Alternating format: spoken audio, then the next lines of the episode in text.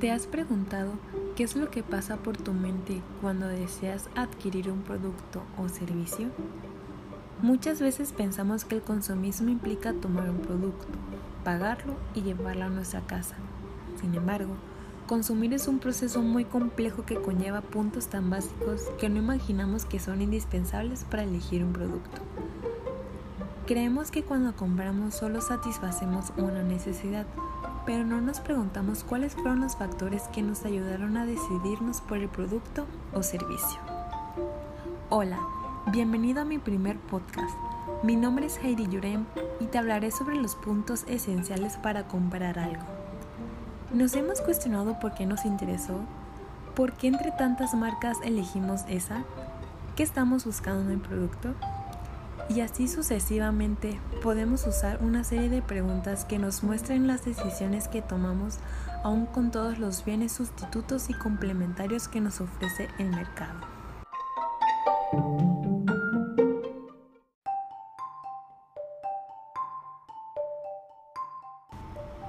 Supongo que ya te preguntaste sobre lo que es el comportamiento del consumidor. Bueno, este se puede definir como el conjunto de actividades que realizan las personas cuando seleccionan, compran, evalúan y utilizan bienes o servicios, con el objeto de satisfacer sus deseos y necesidades. Actividades en las que están implicados los procesos mentales y emocionales. Gracias a este estudio, los especialistas en marketing pueden entender y prever la conducta de los clientes y es que mediante este no solo se conocen los productos que compran ellos, sino que también se averiguan los motivos de la compra, los lugares y momentos en los que se adquieren. Cuando hablamos de consumidores nos podemos referir a un niño de 5 años que le pide a su papá que le compre una sabrita, o también un directivo que decide el equipamiento informático de su empresa.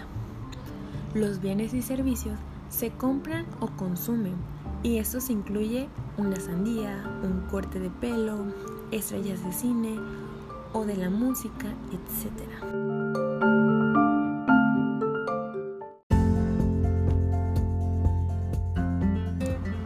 ¿Alguna vez escuchaste sobre el merchandising? Es considerado como un elemento clave para realizar una venta porque es el acomodamiento visual en la tienda que busca satisfacer a los clientes e incluso provoca compras por impulso. Un claro ejemplo es cuando vas al supermercado o a la tienda que está por tu casa. Llevas una lista de las cosas que necesitas, ya sea jabón para lavarte las manos, leche, verduras para tu comida, frutas para tu dieta, etc. Pero al entrar a la tienda, en el primer pasillo están los chocolates Kit Kat que tanto te gustan y tienen oferta. Esos chocolates no venían en tu lista, pero al final de la compra te los llevaste, causando en ti una gran felicidad. Esa es la finalidad de este elemento, pues el objetivo de la tienda es que compres todo lo que puedas aunque no lo necesites.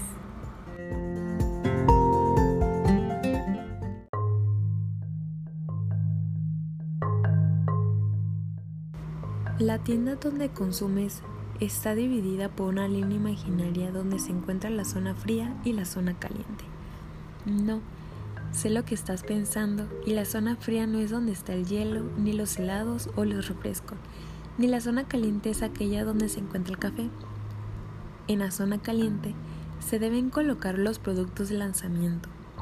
En cambio, en la zona fría están los productos de menor circulación Así que una de las estrategias que se utilizan para que los clientes compren ese producto son las promociones atractivas, una mejor iluminación en esa zona y que estén cerca de la caja, pues es el último lugar que visita el cliente antes de dejar el local. Se debe sacar ventaja de este dejando productos secundarios de forma muy llamativa.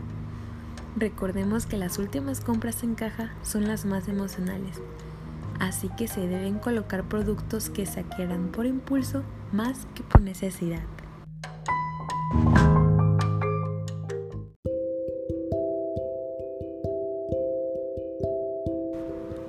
Las estrategias de mercadeo en productos de consumo se han enfocado tradicionalmente en realizar impresionantes campañas publicitarias para lograr que los consumidores muevan sus pies y se dirijan a las tiendas a comprar. Pero, una vez en la tienda, ante tantas opciones, ¿qué garantiza que la decisión de compra no se desvíe? Solo una estrategia complementaria que impulsa a mover las manos en la góndola lo puede lograr. Para ello, es necesario entender que el consumidor tan pronto pisa la tienda, cambia de faceta y se convierte en un comprador. Un individuo que toma decisiones dependiendo del precio, de cómo están exhibidos los productos y de otras opciones sustitutas o complementarias que encuentre. La presentación visualmente atractiva de los productos, la ubicación de estos en las estanterías y estrategias adicionales que van más allá de la acomodación como degustaciones y promociones deben reflejar entonces este entendimiento para que los esfuerzos invertidos en la publicidad no se pierdan y de tal manera llegar al consumidor de una manera eficaz.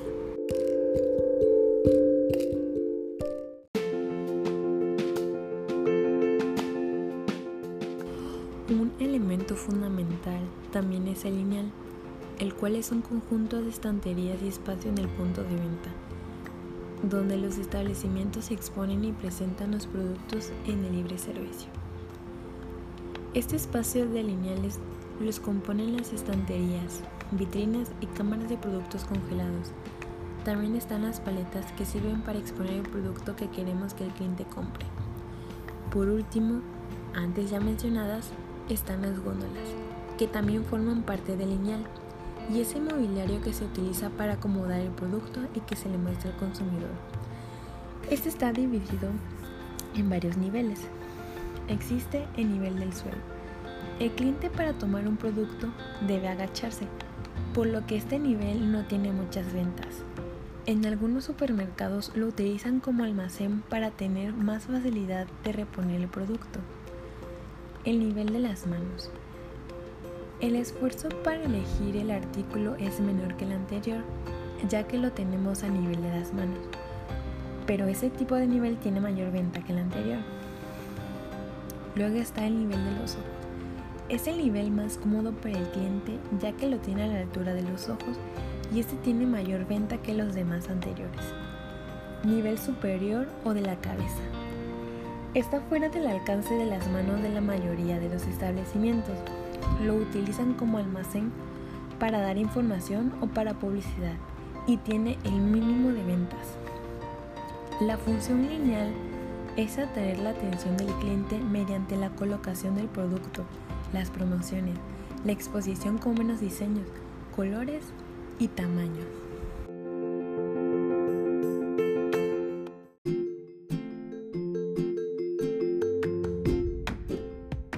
Es momento de hablarte sobre lo que es el proceso de compras, el cual es un modelo sistemático que representa las etapas por las que pasa un consumidor desde que toma la decisión de adquirir un producto o servicio.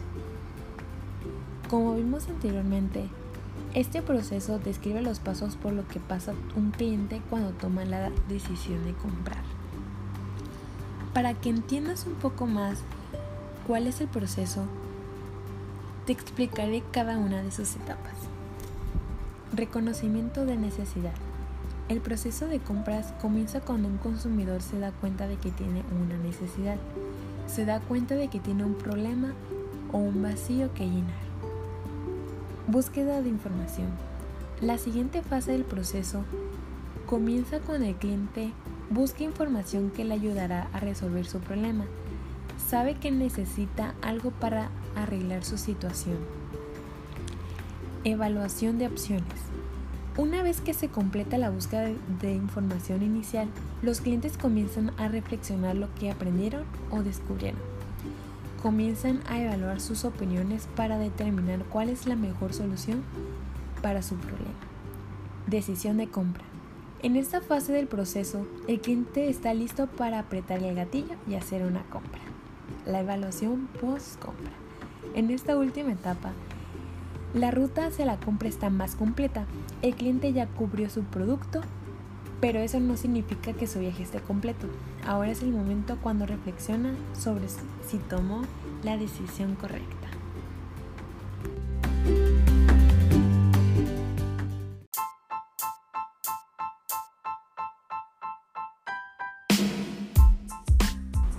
Bien, ahora que ya sabes qué es el comportamiento del consumidor y cuáles son los elementos esenciales para el análisis de este, ponte a pensar en todos los productos que has adquirido ¿Han sido porque lo necesitabas o solo fue una compra impulsiva? Espero mi información te sirva y sea de tu agrado. Hasta pronto.